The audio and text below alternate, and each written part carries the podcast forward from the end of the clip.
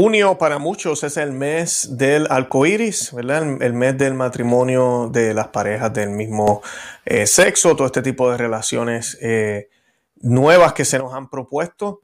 Y pues junio es el mes de eso, ¿verdad? Vemos el rojo en todas partes, vemos también pues el arcoíris en todas partes. Eh, para nosotros los católicos se supone que es el mes del Sagrado Corazón. Tal vez usted no sabía, pero es el mes del Sagrado Corazón. Y pues tenemos que recordárselo al mundo entero, es el mes del Sagrado Corazón.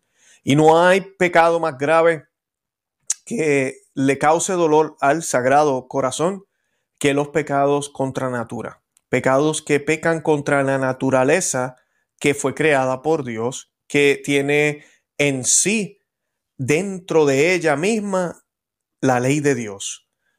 Lo que no es natural no es de Dios, lo que va en contra de la naturaleza de lo que se utiliza de una manera abusiva, de una manera eh, errada, de una manera distinta a la que fue hecho o para lo que fue hecho, como dije, de una manera abusiva. Eh, todo eso va en contra eh, de la ley del natural. Y pues tenemos un problema con todo eso. Y pues ahorita mismo vamos a estar teniendo una, ¿cómo se llama esto? Un encuentro de las familias ahora en junio en el Vaticano.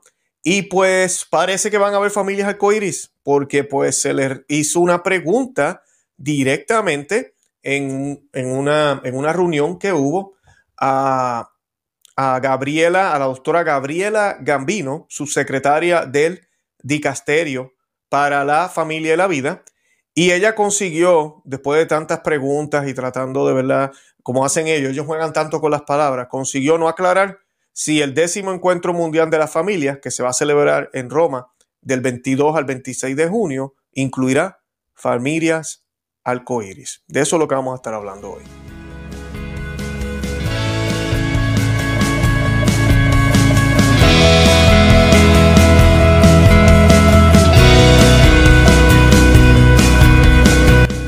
Bienvenidos a Conoce, Ama y Vive tu Fe. Este es el programa donde compartimos el Evangelio y profundizamos en las bellezas y riquezas de nuestra fe católica. Les habla su amigo y hermano Luis Román. Quisiera recordarles que no podemos amar lo que no conocemos y que solo vivimos lo que amamos. Y en el día de hoy quiero hablarles esta noticia brevemente eh, que estuvo siendo publicada, publicada disculpen, en el día de ayer. Ah, y pues, ¿por qué? Porque es importante que veamos la batalla que tenemos siempre, todos los años Así me siento yo. Todos los años llega junio y no se puede salir. Yo, gracias a Dios, que vivo en una zona bastante tranquila, pero cuando uno se va a las grandes ciudades como Orlando, Miami, aquí en Florida, donde yo me encuentro, eh, eh, hay banderas arcoíris por todos lados. No se puede ir a los parques, es bien difícil. Cuando digo los parques, me refiero a los parques de, de atracciones que hay acá, que son muy conocidos porque donde quiera hay una celebración de esto. Y si uno anda con niños, pues eh, uno trata ¿verdad? De, de, no exponerlos lo más posible, aunque siempre van a ver algo, lamentablemente. Y eso es lo que vemos. Lo vemos en la televisión, lo vemos en, los, uh, en la internet, lo vemos en los canales de televisión. Ahorita cuando uno, si uno se pone a ver televisión, yo casi no veo, pero cuando uno ve los logos de lo, los iconos, ¿verdad? De, del, del canal, eh, ahora tienen multicolores eh, te compras el cereal, compras la leche, el pan, lo que sea, por ahí anda el, todo el símbolo, está donde quiera. Así que no, no, no nos podemos escapar. Pero sí eh, hay un arma. Y hay un arma muy poderosa y que también debemos ofrecer reparación, y es el Sagrado Corazón de Jesús. Y el mes de junio es el mes del Sagrado Corazón. No nos olvidemos de eso, es el mes del Sagrado Corazón, no es el mes del orgullo. El orgullo es un vicio, es, una, es uno de los pecados capitales, es la madre de todos los vicios de por sí. Por, por orgullo pecó Satanás. Así que ah, tenemos que tener eso presente y encomendarnos a Dios. Eso es lo que tenemos que hacer. Ahora tenemos este evento y lamentablemente no hay claridad. Como llevamos ya los últimos 10 años, no hay claridad desde Roma y pues eh, de eso voy a hablar hoy. Y esta, quisiera comenzar con una oración Vamos a hacer un Padre Nuestro, un Ave María y un Gloria, que me lo han estado pidiendo, así que lo vamos a hacer y lo vamos a hacer en latín. In nomine Patris et Filii Spiritus Sancti. Amén. Pater noster, qui es en celis, sanctificetur in nomen tuum. Avenia regnum tuum. Fiat voluntas tua, sicut in cielo et in terra. Panem nostrum quotidiano da nobis hodie, et enite nobis debita nostra, sicutem nos dimitimus debitoribus nostris, en ne nos enducas en tentationem, se libranos a malo. Amen. Ave Maria, gratia plena, Dominus tecum, benedicta tu in muriribus, et benedictus frutus ventris tui, Iesus. Santa Maria, Mater Dei, ora pro nobis peccatoribus, nunc et hora mortis nostre. Amen. Gloria Patri et Filio et Spiritus Sancto sicut erat in principio et nunc en semper, et in saecula saeculorum. Amén. In nomine Patris et Filii Spiritus Sancti. Amén. Bendito sea Dios. Estamos listos. Bueno, y el encuentro, ¿verdad? Como mencioné ya, este encuentro familiar va a ser el del 22 al 26 de junio. Y pues la pregunta es esa: ¿va a tener familias arcoíris? Eh, como muchos están pidiendo, ¿verdad? En este evento. Eh, en el evento se va a celebrar una gran misa en la cual va a estar el Papa Francisco, eh, aunque aún no se sabe, como dije ya, si habrán familias A, N, O, P, Q, R, S, T, U, V, Z. No sabemos, y no sé si se me olvidó alguna letra, no lo voy a repetir. Como pedían muchos católicos de varios bandos, porque muchísimos católicos están pidiendo esto, como lo es el padre James Martin, el estadounidense jesuita que se ha convertido en punto de referencia para este tipo de católicos. Una cosa es tener las tendencias, como el padre Spam nos decía en el programa hace poquito, si no han visto el programa que grabamos, la entrevista con el padre Carlos Spam, estuvimos hablando del demonio y todo esto y salió el tema de, de, este tipo de pecado porque es una puerta y él estaba explicando que nosotros amamos a los homosexuales, amamos a las personas que tienen estas tendencias. ¿Cómo no? La iglesia está abierta para ellos, eso no lo podemos negar y siempre se ha hablado así, pero no, eh, no aprobamos el pecado, no aprobamos lo que ellos hacen, si lo están haciendo, si están en ese pecado. Eh, no se puede porque no es peca contra la naturaleza. Para nosotros los católicos, como debe de entenderse, la sexualidad es para procrear. Así de sencillo. Y a mucha gente eso le molesta cuando se dice, no, pero es que me gusta el gustito, me encanta estar con mi esposa. El Señor, lo, Dios lo hizo placentero, pero es como la comida. Comer es riquísimo, pero usted come cuando tiene hambre. Y se lo disfruta, claro que sí, es riquísimo comer, pero tenía hambre. Si usted se quiere dar ese placer sin tener hambre o, o, o no para satisfacer el hambre, usted cae en el pecado de gula. Es un pecado mortal. Exactamente lo mismo con la sexualidad. No siempre la esposa va a salir embarazada, eso lo sé yo, lo sabemos. E incluso el Señor en su crea creación eh, ha hecho que la mujer incluso no esté tantos días fértil en, al mes. No voy a entrar en ese tema ahora, pero el punto es que yo debo estar abierto a la vida.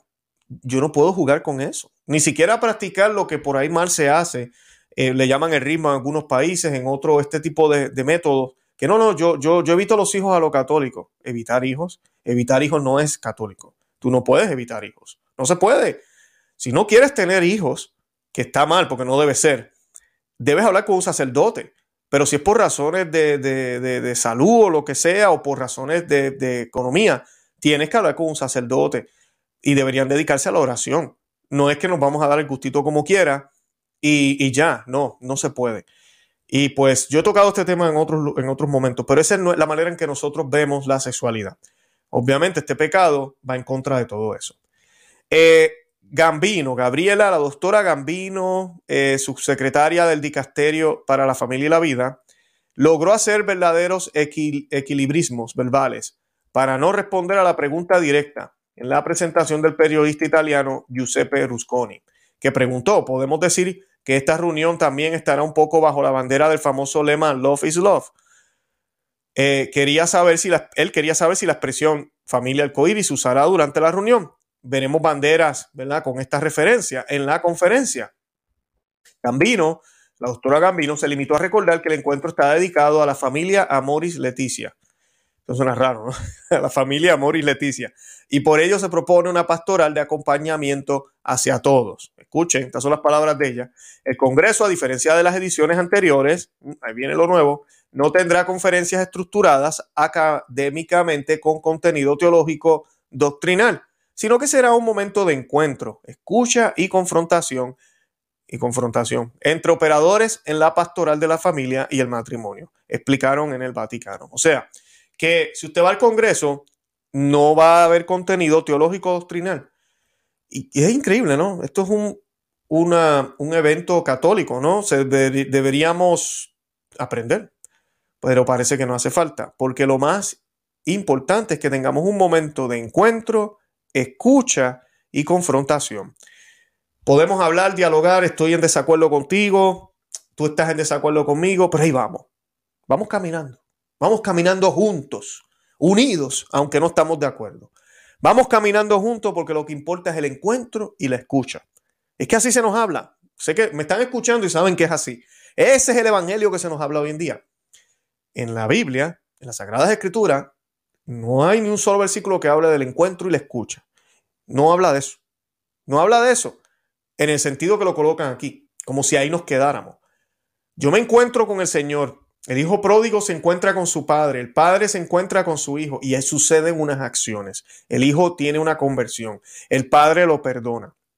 Vemos diferentes encuentros, María Magdalena en las Sagradas Escrituras, vemos diferentes encuentros en, la, en las Sagradas Escrituras, donde sí hay un encuentro con Dios.